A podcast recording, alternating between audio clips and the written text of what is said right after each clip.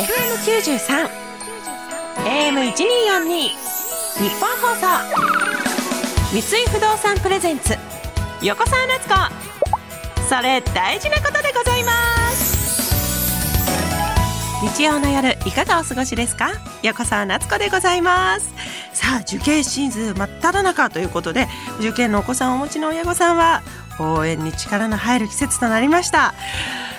私はねまだ3歳と1歳の子供がいるところですけど受験なんて本当にねこんなこと言うの恥ずかしいですけど何も考えてなくて。だからいざ受験の母親になったらご飯何作るんだろうとか1週間の予定どうするんだろうとかとりあえず私はですね受験とかのねことを何も考えてないんですけどその月曜日から金曜日までフルで保育園に預けられるように日曜日は安静の日っていうことで 過ごしてるんですね。だから受験ともなったらそれが1年2年もずっと安静の日が続くわけじゃないですか。そんな旅行とか行かないどことかそのじゃあ勉強の時間に当てようとかちゃんと栄養つくものを食べようとかそういうのがずっと続くと大変だな。でもそれもあともう少しで終わるということで本当に頑張っていただきたい。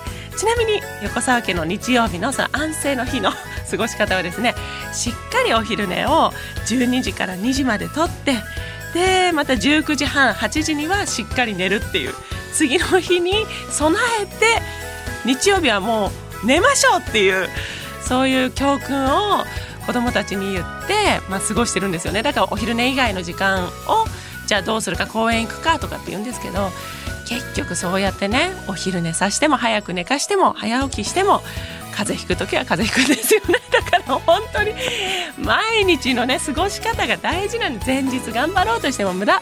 だから本当に今までの積み重ねがあ私にすごい自分自身に今言いかけてます。本当皆さんラストスパート頑張りましょうということでそして日曜日この番組は聞いておりますということで。この番組は自分にとって社会にとって地球にとって大事なことについてお話をしていくというコンセプトでお送りしています。番組後半は SDGs についてお伺いしていきます。今夜は三井不動産ホテルリゾート本部ホテルリゾート運営2部の石井高正さんをお迎えしてお話を伺います。ホテルリゾートとっても興味があることですね。どんなところなんでしょう。聞いてみましょうということで横澤夏子それ大事なことでございます。今夜もよろしければお付き合いください。三井不動産プレゼンツ横澤夏子それ大事なことでございます。この時間は三井不動産がお送りします。三井不動産プレゼンツ横澤夏子それ大事なことでございます。FM93 AM1242 日本放送からお送りしている横澤夏子それ大事なことでございます。さあ先ほど日曜日の我が家の過ごし方をお伝えしましたが半年前から毎週日曜日に上の子がプールに通ってるんですね。でベビースイミングっていうんですか？まあ今までちょっとコロナ禍だったんで習い事とか行きづらいというかどうすればいいんだろうなみたいな。でもちょっと行ってみようかっていうので夏ぐらいから行き始めてでベビースイミングって一緒に親も入んなきゃいけないんですよ。で私絶対に水着になるの嫌なんで あのもうとんでもない。ちょっとじゃあまずは夫が入ってっていう担当になって毎週日曜日夫と長女がプールに入ってジャボンジャボンっていうのをやってたんですよね。でもまあ2月で3歳になるということで2月からは3歳児クラスに上がりますそうなったらお父さんとはもう入らずに長女が3歳だけのクラスに入って水着もそこのスクールの水着を買ってみたいなブリブリのね花柄の水着を着てたけどスクール水着みたいなものになっていざ初めての回だったんですねこの間が。でそれを見に行って私も。でそしたらスクール水着を着て前の子に手をかけて電車みたいにこうね連なってこうやって歩いてる姿見てわあすごいみたいな。ですごいあのちゃんとねなんか集団行動というか保育園に行っていてもうちの子が集団行動できているかできていないかってまあ保育参観の時だったりそういうものしか私は見たことなかったけど夫は多分初めてあ集団行動こうやって長女はやってるんだっていうことを見たんでしょうねでスクール水着姿を見てあなんか自分の手から離れたっていうことでプールにも入ってないのに夫が大号泣してて嘘でしょみたいな。いや、ちょっとやめてよみたいな。その、普段私がね、ちょっと涙もろいというか、よく泣くんですけど、そんな夫がプールサイドで泣いてるとこ見たことないから、大丈夫みたいな。で、もう親バカやって泣きながら、もうずっと遠くから見てたんです。で、そしたら、プールの中で歩いてみようみたいな。本当に、まあ、1時間のクラスの中30分ぐらい経ってすごい目を押さえながら歩き出したんですねうちの子が。でどうしたの？みたいな。なんか目に水入ったのかな？みたいな。なんか痛いのかな？って言ったら「はあ」みたいな感じで泣いてるんですよ確実に。え？な何あった？みたいな。今全然わかんないんだけどな何なんだろうみたいな。でそっからもう泣きが止まらなくて。えどうしたの？みたいなでもうプールサイドでもう座らされてずっと三角座りでずっと「ふふみたいな感じで泣いてて「大丈夫?」みたいななんかちょっと泣き方がいつもと違うというか初めて見る泣き方だね？って言ってまあその後いろいろ先生がごまかしてくれて、まあ、1時間のクラスが終わり私たちのところ戻ってきて「なんで泣いちゃったの?」って言ったら「お父さんと一緒にプールに入りたかった」って言ってて「え？どういうこと?」って言ったらその30分後からベビースイミングのクラスが始まるんですよ。で隣のプールでお父さんとお母さんとかが入ってるその自分の前のクラスがやってるのを見てあお父さんと入りたいってなっちゃってもうそこで泣いてもうそれ聞いてうちの夫また大号泣。お父さんも入りたかったよとか言って。なんだこの2人はと思って。なんか私がそのプールにね、まあ、私は行ってなかったんですけど久しぶりに行ったら2人の絆がすごいできてたんだなと思って。これいつになったら1人で泣かずに入れるの？みたいな。ベビープールがね30分後から始まるのを見たらまたうちの子はまた泣き出してああみたいなお父さんと入ってた時期みたいな感じで 泣くんだろうなと思って。切ないけど多分まあ、夫はすごい喜んで嬉しいんだろうなっていうちょっとほっこりするねプールのお話でした。ということでこの後は私にとって皆さんにとっても大事なこと SDGs についてお伺いします。三井不動産プレゼンツ横澤夏子。それ大事なことでございます。それどれくらいガチですか？この時間は様々な人にとって大事なこと SDGs についてお話をお伺いしていきます。今週は三井不動産ホテルリゾート本部ホテルリゾート運営2部の石井高正さんにお話をお伺いします。よろしくお願いします。こんばんは。三井不動産でリゾートホテルを担当している石井でございます。本日はよろしくお願いいたします。ホテルリゾート本部？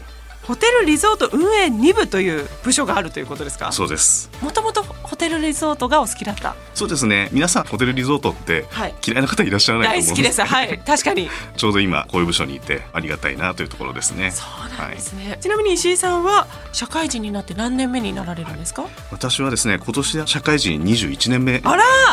入社後ですね。まずあの関西支社で約8年ほどホテルとですねショッピングセンターをですね、えー、やっておりまして長いんですねもうホテル。はいはい。でその後は東京の本社に戻りまして、はい、こちらでもですねリゾートホテルの経験が長くてですね、はい、土地を取得するような計画をすることであったりすで、に営業しているホテルの運営管理、はい、で直近はですね、はい、2020年から今年の3月までの2年半なんですけれども三重県の伊勢志摩地域にありますホテルに直接出向いたしまして、はい、ホテルスタッフをしておりました。えー、あじゃあもうホテルで働かれていたんですね。そうなんです。どうですか？やっぱホテルで働かれるっていうことは今まで初めてだった。初めてですし、三井不動産なので不動産なんですけれども、そうですよね。えー、そういった意味ではあのホテルスタッフを経験するスタッフというのはなかなかですね珍しいかなと思っております。さて今日は SDGs にまつわるどんなお話を聞かせていただけるんでしょうか？今日はですね当社が推進しております眠リゾートについてお話しさせていただきます。その中でですね SDGs の目標の14番と15番、はい。海の豊かさを守ろうとですね陸の豊かさも守ろうにつながる取り組みを実践しています。眠リゾートっていうのはホテルなんですか、はい眠リゾートはですね昨年の11月に開業55周年を迎えた三重県にある歴史であるリゾートホテル。で伊勢志摩のですね阿護湾を望む大崎半島のおよそ半分って言ってもよくわからないと思うんですけれども、はいはい、あの東京ドームにするとですね61個分。でかはい。それぐらいの広大な敷地に広がってるんですね。え全部が眠リゾートってことですか、はい、え？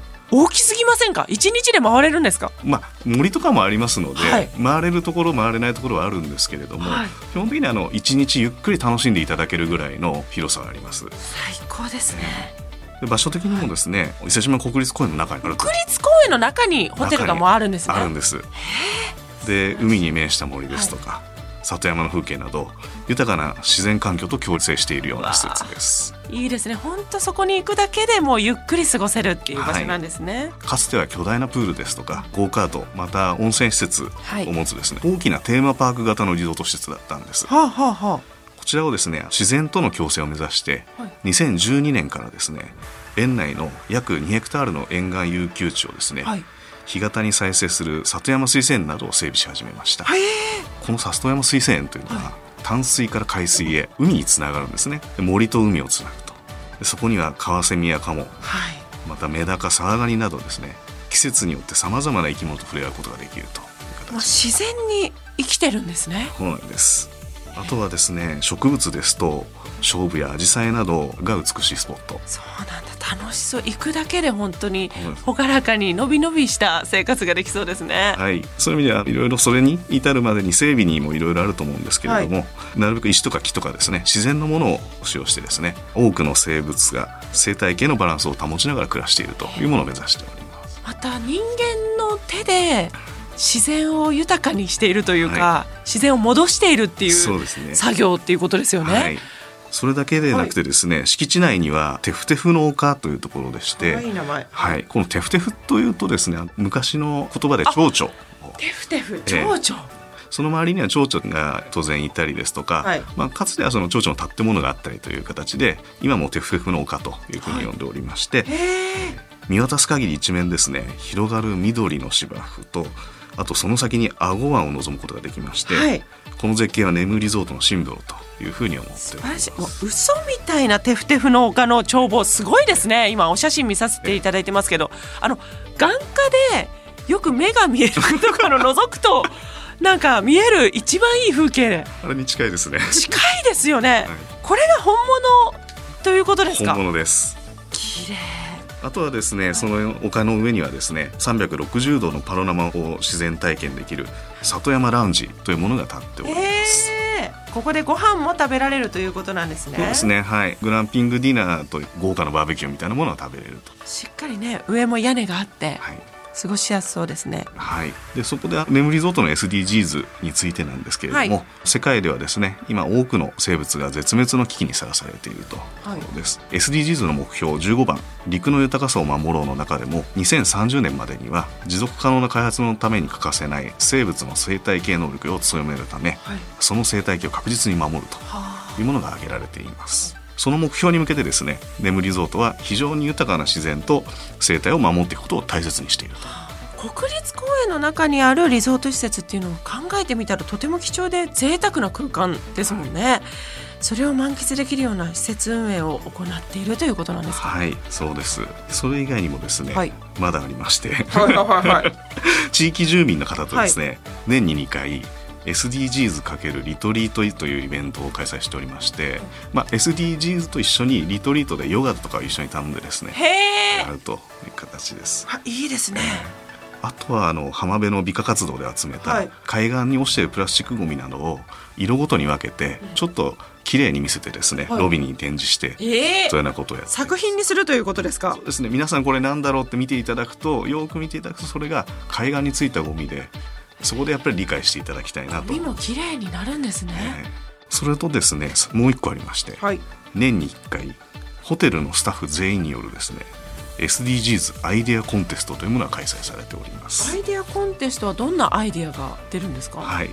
敷地内のですね浜辺に漂着した木材を加工してですね巣箱にします。はいはい。でそれをすることによって野鳥の繁殖環境を整えるというような取り組みがはいあとはですね森の間伐材を利用して眠リゾートらしいものという形でそれを敷地内にいる動物のモニュメントにしたりですね。あとはそれをキーホルダーにしてたまにそのイベントでお渡ししたり。プレゼントしていただいたりとか、はい、素敵ですね。これからも伊勢志摩国立公園の豊かな自然と共有し持続可能な未来のために地域とのつながりを歩み続けるサスティナブルなホテル運営を目指してまいりたいと考えております。石井さん聞かせてください。それってどれくらいガチですか？はい。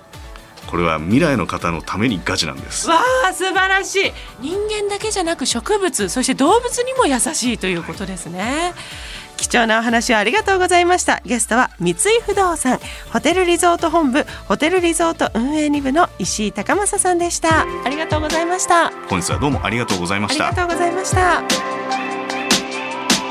三井不動産プレゼンツ横澤夏子。それ大事なことでございます。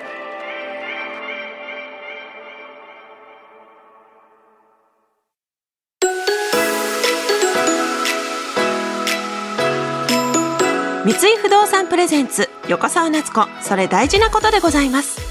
この時間は三井不動産がお送りしました。横澤夏子それ大事なことでございます。そろそろエンディングです。いや国立公園の中にある眠りゾート。絶対横澤家いつか行きます。ということで番組への感想はツイッターでもお待ちしております。ハッシュタグは横沢1242横沢はアルファベット。1242は数字です。番組ホームページからは収録の模様を動画で楽しむこともできますよ。気になる方はぜひ日本放送のホームページにある番組表からこの番組のホームページをチェックしてみてください。それでは今夜はこの辺でまたお会いしましょう。お相手は横澤夏子でした。